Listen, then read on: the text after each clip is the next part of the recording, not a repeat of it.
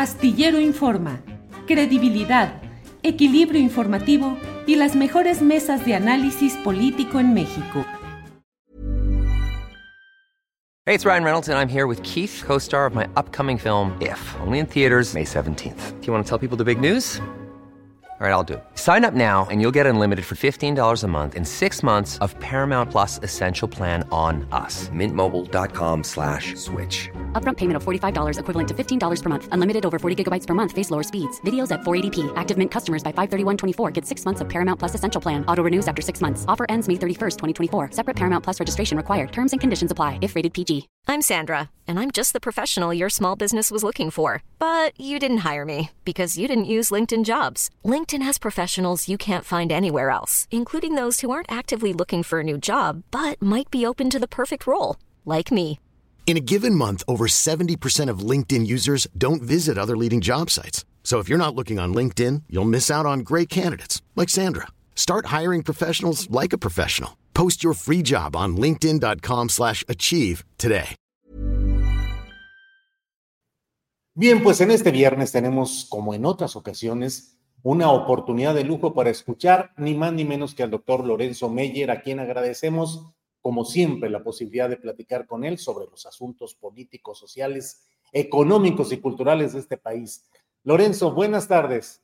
Muy buenas tardes, Julio. Lorenzo, pues um, hace ratito hablábamos de cómo estábamos ajustando imágenes aquí para esa transmisión y decíamos que aunque no nos viéramos físicamente, sí nos entendíamos. Y decías tú, malo cuando eh, la gente se puede ver, pero no se entiende. Lorenzo, ¿qué tanto nos está pasando eso en estos momentos a los mexicanos? Si estamos entendiendo lo que está pasando, creemos entender otras cosas, estamos en un proceso de confusiones y espejismo o están quedando cada vez más claros los entendimientos y desentendimientos, por llamarlos así. Yo me eh, animo a eh, apoyar esa última idea. Claro que eh, se entiende lo que está pasando. Yo entiendo a los que comparten mis ideas, pero también entiendo a los que las desechan y que están en el otro lado. No es la primera vez, Julio. en realidad, esta es una constante en nuestra historia. Leía yo hace poco eh, cosas relacionadas con el siglo XIX, con eh, la enorme eh, carga emocional y política con que se libró la guerra de reforma eh, la, eh, y, bueno, el deseo de acabar con el otro.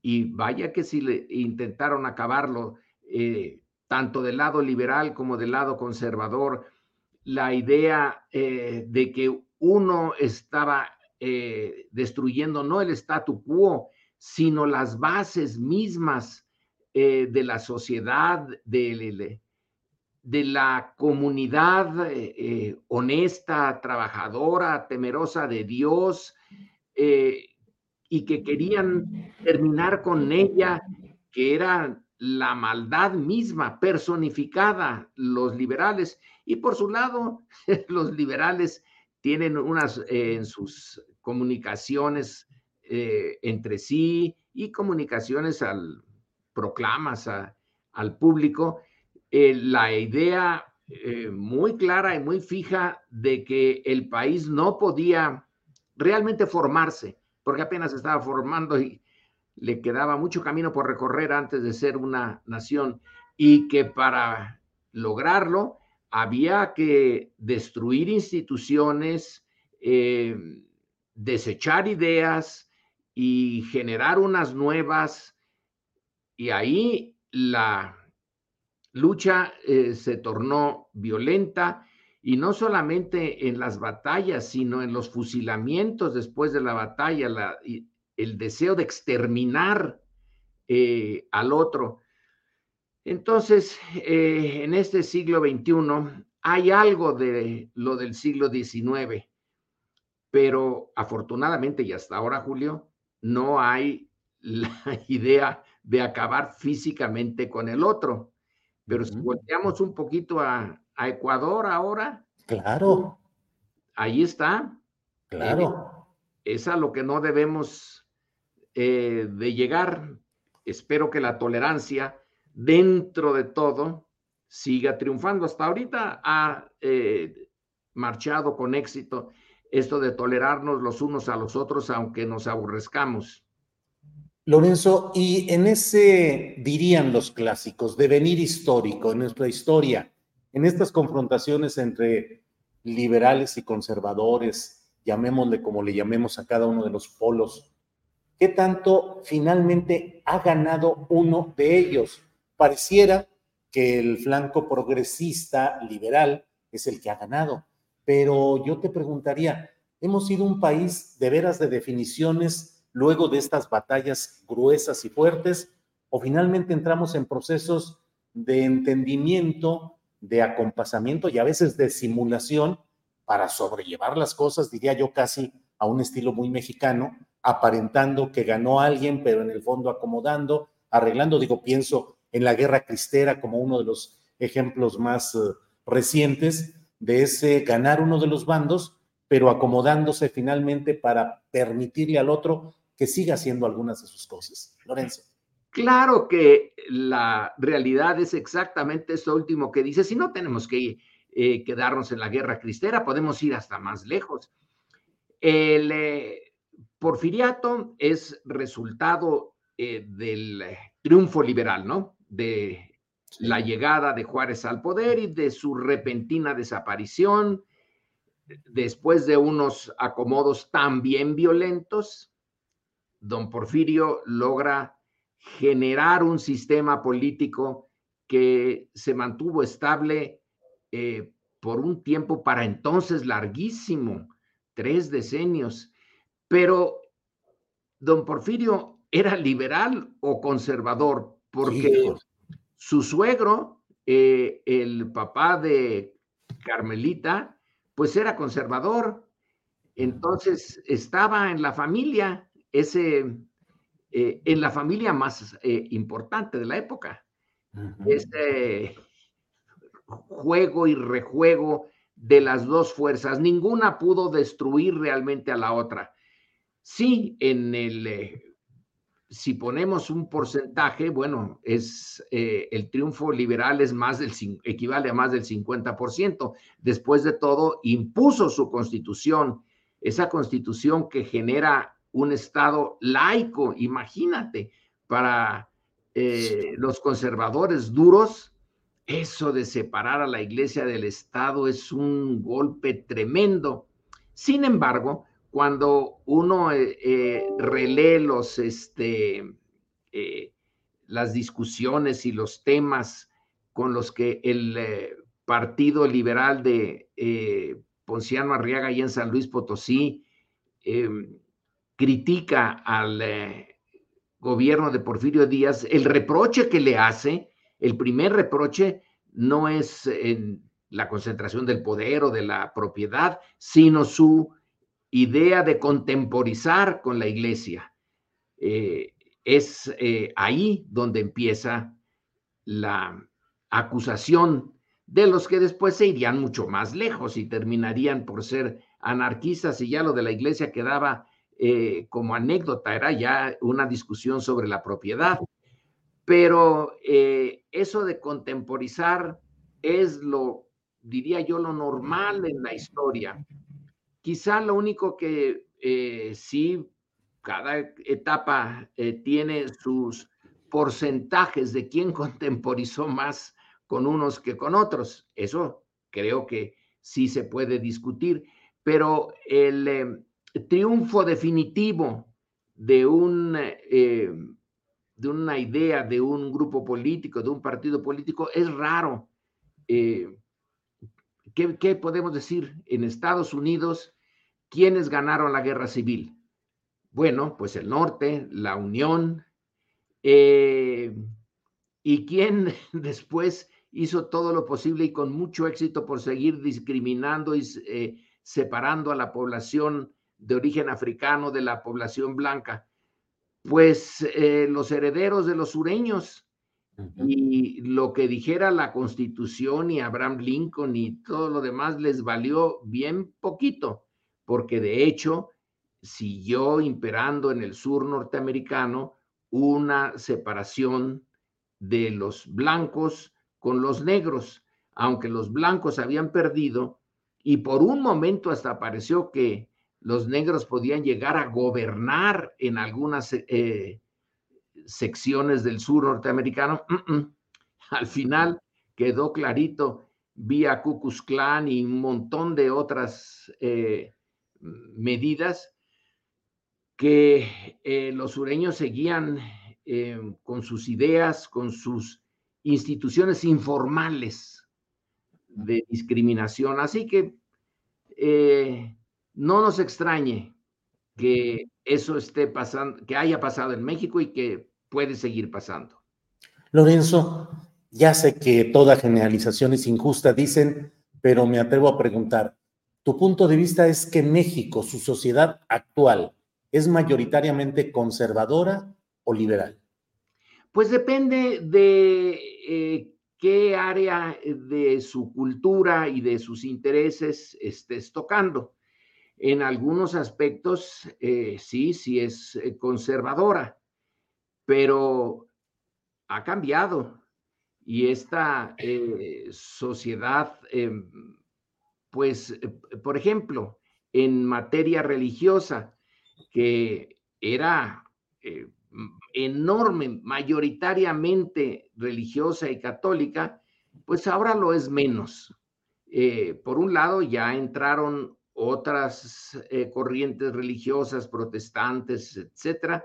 Eh, y por otro lado, el agnosticismo también ha hecho sus progresos. Entonces, eh, aquí sigue siendo dominante la cultura religiosa que se generó durante la colonia. Pero en materia, por ejemplo, de democracia política, que por mucho tiempo pareció no importar porque el peso del el sistema priista era de tal magnitud, de tal naturaleza, que hizo que se viera con indiferencia la política, que se aceptara que había por ahí un grupo relativamente pequeño que imponía las decisiones y los demás obedecían. La cultura del súbdito, eh, que cuando se hizo una de las primeras mediciones culturales en México, la de eh, Almond y Verba en su libro The Civic Culture, eh, pues sí, pusieron a los mexicanos básicamente como apáticos en materia política. Pero ahora yo no los veo tanto. Yo más bien los veo que sí se meten eh, en el tema político y que toman partido, que no son indiferentes. Entonces, eh, cambia con la época y los temas que tratemos. Lorenzo, entrando en lo actual, eh, la coalición opositora ha definido ya sus cartas, que son cuatro. Me parece que queda un primer saldo, es la exclusión del PRD que echan para afuera sus dos cartas principales, el PRD, que ha sido el partido electoral de izquierda más importante antes de la creación de Morena, por una parte, y por otro lado, pues pareciera la consolidación del área de acción nacional, porque la impresión que tenemos o que tengo yo es que Xochitl Gálvez es la delantera y que los dos priistas, eh, Beatriz Paredes y Enrique de la Madrid, pues representan casi eh, ese prismo que no se desea que retorne al poder. Y lo que pregunto es si estamos en presencia de una consolidación mayor de la fuerza o el ánimo derechista en esta coalición y la exclusión de lo que quedara de izquierda dentro del PRD, Lorenzo. Pues sí, eh, porque la izquierda ya eh, abandonó al PRD, entonces lo que estamos viendo, sí, en efecto, es la consolidación de una, eh, eh, de una visión de un partido y de intereses de derecha en torno a lo que fue marginal por mucho tiempo, el PAN, a esa oposición leal al PRI que se mantuvo viva en situaciones muy difíciles, eh, ahí en un, en un rincón de la vida política y de la conciencia política mexicana, y que ahora eh, se muestra dispuesta a, eh, a, tomar el poder ya. se fue la imagen aquí. No, no, no, sigues adelante, ah, sigues adelante, Lorenzo. y por otro lado, también se consolida eh, la izquierda. Es decir, el PRD sí fue importantísimo en el momento de abrir ese, ese eh, círculo de hierro en el que estaba metida eh, la vida política mexicana, el autoritarismo mexicano. Quien dio los golpes más duros fue el cardenismo, que después sería el perredismo, pero luego ya sabemos las circunstancias eh, de las divisiones internas del PRD y la, eh, el abandono eh, de, la, de una corriente más comprometida con el cambio, y los que se quedaron fueron los menos comprometidos y el PRD ya navegó hacia su extinción, pero entonces sí se fortaleció Morena. Así que la izquierda simplemente cambió de, eh, digamos, de recipiente, pero eh, en los dos lados están consolidándose un bipartidismo que tiene eh, características, algunas características de la, del viejo, de los antiguos actores pero ya los antiguos actores, los que fueron decisivos, fundamentales, eh, PRI y PRD, pues ya están pasando a la historia más rápido el PRD, hay que reconocerlo. Eh, y es lógico, porque el PRI es el más viejo, es el que tiene un montón de historia eh, sobre sus hombros y va a dar la lucha por permanecer pero ya no tiene vigor. Así que lo que estamos viendo es una recomposición de algo clásico. Algunos teóricos de los partidos eh, políticos señalan que esa es casi la eh, tendencia inevitable en un sistema democrático, pero presidencialista. La consolidación en dos eh, bloques y que si es parlamentario, entonces sí, la posibilidad de mantener fragmentación y la vida de partidos que no llegan a tener el, eh, la mayoría eh, de la votación, pero suficiente para sobrevivir, pues mantiene un pluralismo muy acendrado pero en los presidencialismos la tendencia es la que estamos viviendo en México ahora.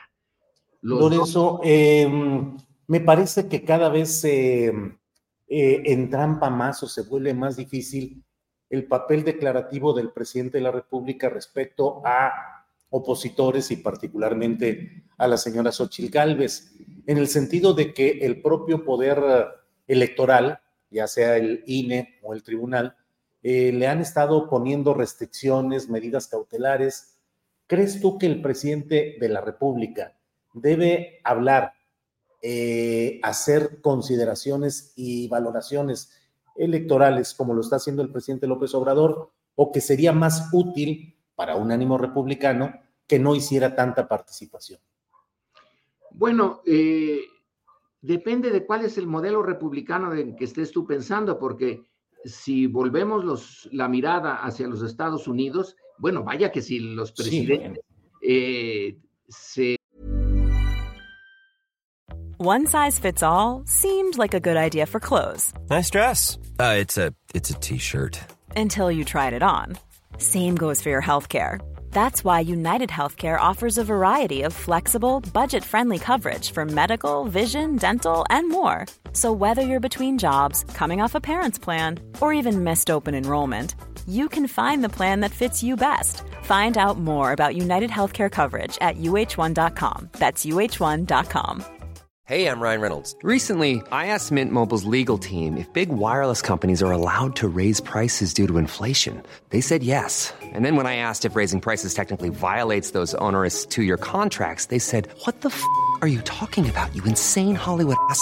So to recap, we're cutting the price of Mint Unlimited from $30 a month to just $15 a month. Give it a try at mintmobile.com slash switch. $45 upfront for three months plus taxes and fees. Promo rate for new customers for limited time. Unlimited more than 40 gigabytes per month. Slows. Full terms at mintmobile.com.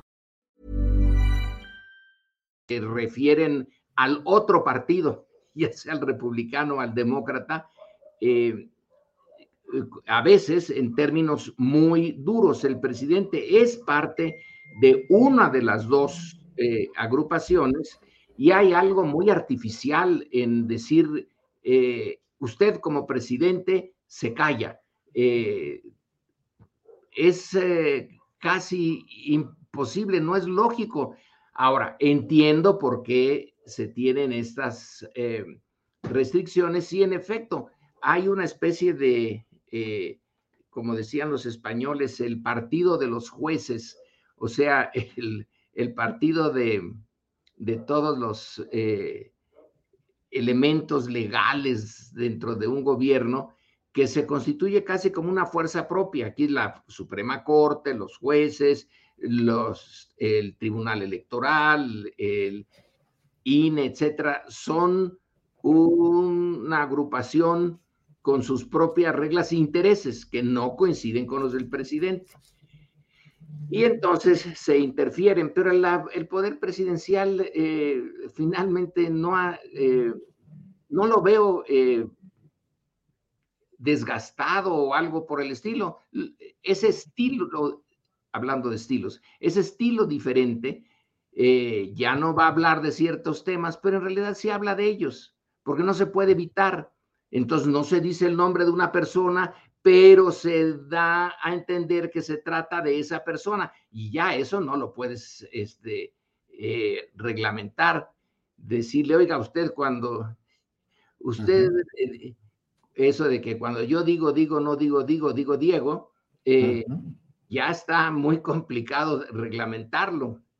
Sí, Lorenzo, hablabas hace unos momentos del caso de Ecuador, por ejemplo, donde ha sido ejecutado, asesinado un candidato presidencial, uno de los ocho candidatos presidenciales. Y desde luego en, el, en la narrativa de los partidos, pues, hay quienes están acusando ya al correísmo sin ninguna prueba, pero están diciendo él es el beneficiado y esa, esa corriente es la que pudo haber estado detrás de este, eh, de este crimen. Estamos viendo eh, Argentina, donde este fin de semana habrá las eh, eh, elecciones primarias, esas que son eh, obligatorias, eh, el paso famoso, pero también complicadas por resoluciones judiciales que frenaron la continuidad explícita del kirchnerismo, digamos. ¿Qué tanto ves ahora en el escenario mexicano que se estén potenciando esos riesgos de la violencia, que en México ya ha habido factores y actores que dicen que se están creando condiciones para un magnicidio y por otra parte, ese entrampamiento jurídico o legal que pudiera avanzar, Lorenzo. Bueno, el eh, magnicidio siempre existe. Eh, nosotros hemos eh, sido testigos con el asesinato de Colosio, bueno, de que aquí se tuvo lugar un magnicidio. en el caso de Obregón, mucho tiempo atrás, en 1928, también y se ha eh, rumorado, son rumores, pero pudieran ser ciertos, de atentados contra eh, Miguel Ale. Bueno, hubo uno que sí se registró contra Ávila Camacho, el del teniente de la Lama, que yo sigo sin entender cómo siendo un eh, militar profesional a la hora de dispararle a Ávila Camacho ahí a unos cuantos metros, no le dio, pero en fin, eh, se ha hablado de intentos contra Alemán, contra Cedillo. Eh, ¿Contra Díaz Ordaz? Contra Díaz Ordaz, es verdad. no están bien, eh, no están bien presentados, bien estudiados, la documentación no nos permite adentrarnos mucho. Pero bueno, aquí también se han dado y, no estamos eh, a salvo de eso. En Estados Unidos, bueno, también se dieron, a Reagan se salvó, pero Kennedy no. entonces, ese factor siempre está presente y eh, es uno de los más desafortunados. Eh, de por sí, el juego democrático introduce inevitablemente la incertidumbre, pero si tú le metes los de los magnicidios, bueno, esta incertidumbre sube en eh, grados enormes y puede llevar a rebasar los marcos institucionales y eh, echar abajo un sistema político. Esperemos que en Ecuador no ocurra eso. Que le echen la culpa a Correa, bueno, me parece lo lógico. Eh, nadie puede eh, esperar que una oposición no tome este mm, semejante evento para también llevar agua a su molino. Pero sí es un factor no es una variable, es una constante el peligro de un, eh, de un atentado. Y eso descuadra mucho eh, lo que de por sí es muy complicado. El proceso normal eh, de una democracia es el estar negociando y, y poniéndole trampas al otro y poniéndole zancadillas y tratando de sorprenderlo eh, es estar siempre al, alerta de lo que va a hacer eh, el otro e incluso tus aliados.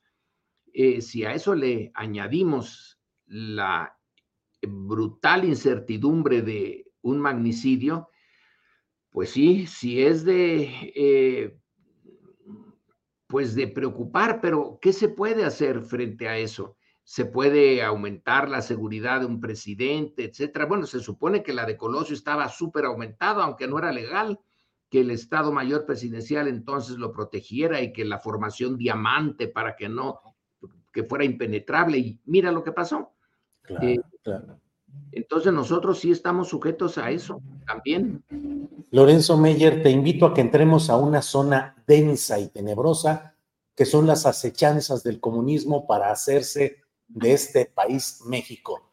¿Cuánto, cuánto, ¿Cómo ha sido eh, el transcurrir de la intención eh, sensata, documentada?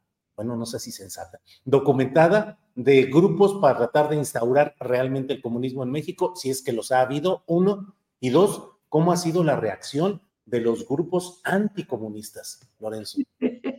Está eh, realmente el, el, Partido Comunista eh, yo lo veo casi como un partido heroico. Se mantuvo pese a ser tan pequeñito y tener siempre encima la vigilancia y la acción directa del gobierno.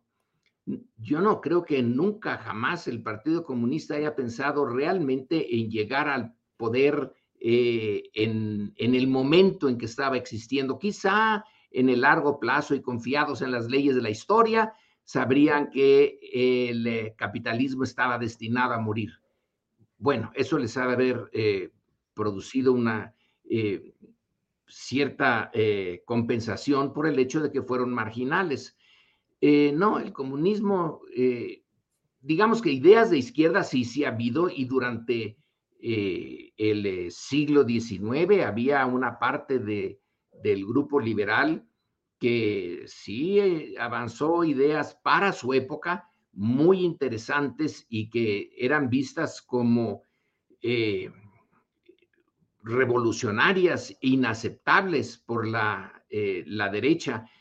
Pero la derecha es la que ha usado desde entonces, desde el siglo XIX, la idea de que, uff, nos quieren convertir en una nación de ateos, de gente sin moral. En el 19 todavía no entraba mucho lo del comunismo, pero sí lo como herencia de las eh, luchas de la Revolución Francesa y del radicalismo francés, quieren acabar con eh, la parte medular de la sociedad mexicana, que es el temor a Dios, que es eh, la, mantener una sociedad decente, con buenas costumbres, y que eso solamente se puede tener si la iglesia es fuerte para mantener esa, esa moral.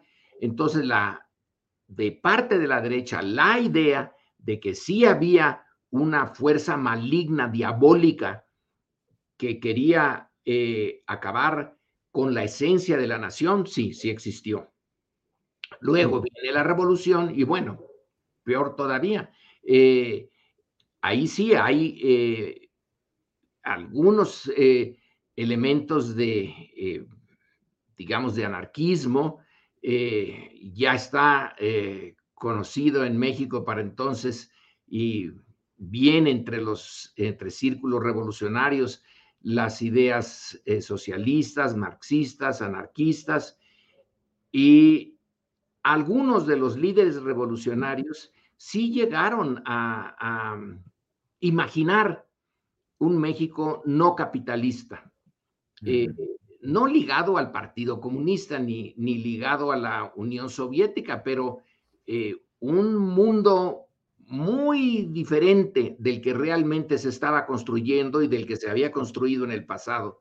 Eh, pienso, no sé, por ejemplo, en Carrillo Puerto, pienso en Adalberto Tejeda, el que fue gobernador de Cruz eh, y que era un buen conocedor del socialismo, ¿eh?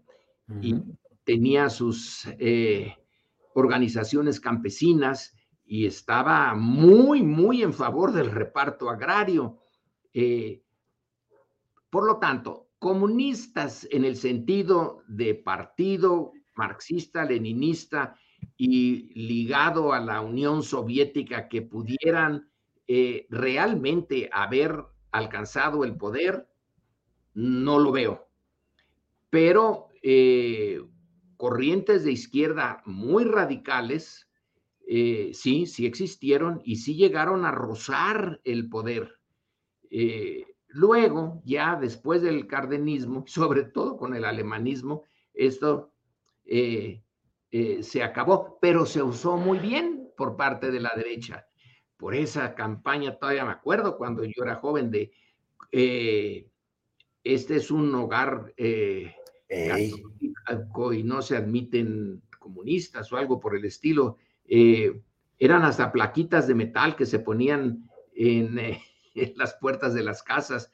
Luego el cristianismo sí, comunismo no, etcétera. el fantasma, como en el caso del siglo XIX, la parte de derecha usó un fantasma y como dice el manifiesto comunista, que hay, eh, hay un fantasma que anda... Recorre Europa. Recorriendo Europa.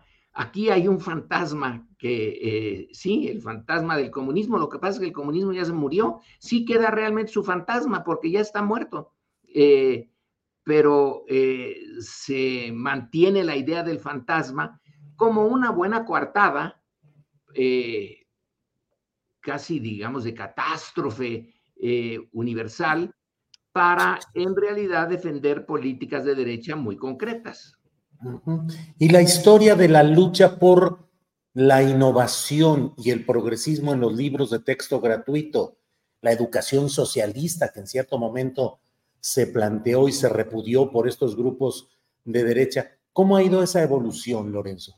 Pues yo no sé si ha evolucionado, porque parece que quedó en eso. Eh, son eh, eh, los mismos argumentos. Es, es sorprendente, Julio, la recurrencia de el libro de texto desde, desde el cardenismo, por lo menos.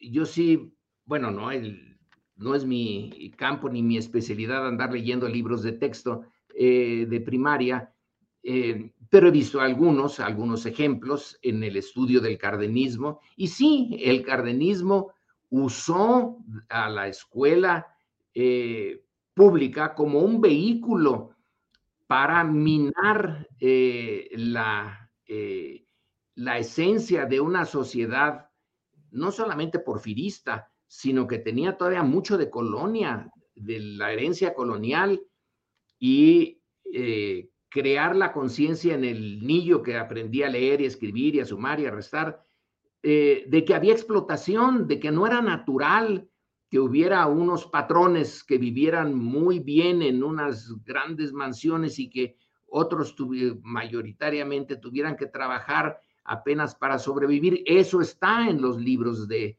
texto del eh, cardenismo, esa idea de que hay que modificar la sociedad, que es injusta la sociedad. Bueno, eh, yo creo que cualquiera que se ponga a pensar un poquito eh, y con alguna información sobre México se da cuenta que es una sociedad injusta, que ha sido y que sigue siendo, ya no en el extremo de la colonia o del siglo XIX o del porfiriato, pero sigue siendo una sociedad injusta. Entonces los libros de, texto, pues son la parte, eh, yo diría, más progresista de los gobiernos priistas eh, y que ahora retoma el eh, López Obradorismo con una, la nueva escuela pública mexicana, con el ánimo de atacar algunas de las ideas que sostienen una visión conservadora y de derecha, sí, sí hay un, un choque si hay un conflicto allí, un conflicto de ideas. Eh, y los libros de texto, bueno, pues son parte de esos eh, instrumentos, como las escuelas privadas son el instrumento para eh, crear una conciencia de derecha y desde la escuela hasta el ITAM, y son campos ideológicos en, en constante eh, fricción, nada más que ahora sí salió casi como en los años de la llamada educación socialista, ¿no? En donde no solamente era una fricción, sino que a los maestros rurales les fue mal en muchas partes por andar eh, defendiendo esa visión eh, progresista de izquierda de la educación. Lorenzo, pues creo que por esta ocasión medio eh, avanzamos en tratar de entender más o menos cómo van las cosas en estos momentos, así es que eso ya es ganancia, que nos veamos y que entendamos parte de lo que está sucediendo. Lorenzo, reserva de lo que desees agregar, yo como siempre agradecerte tu amabilidad de estar con nosotros.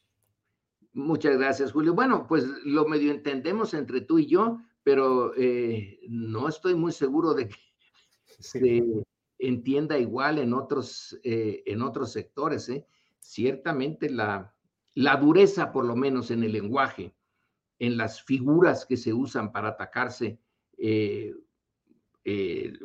ambos em, polos de la inevitable lucha política, la lucha política siempre ha existido y siempre existirá, pero ahora eh, cuando ya se cayó el marco autoritario anterior y que entran muchos actores y formas de lucha que antes estaban eh, muy controladas, pues sí, sí se está poniendo, eh, se está poniendo interesante. Interesante. Lorenzo, pues ya seguiremos platicando de los temas que vayan surgiendo en este escenario tan interesante. Gracias por esta ocasión, Lorenzo. Julio, buenas tardes. Igualmente, buenas tardes. Hasta pronto. En Sherwin Williams somos tu compa, tu pana, tu socio, pero sobre todo somos tu aliado, con más de 6.000 representantes para atenderte en tu idioma y beneficios para contratistas que encontrarás en aliadopro.com. En Sherwin Williams somos el aliado del PRO. Para que te enteres del próximo noticiero, suscríbete y dale follow en Apple, Spotify, Amazon Music, Google o donde sea que escuches podcast. Te invitamos a visitar nuestra página julioastillero.com.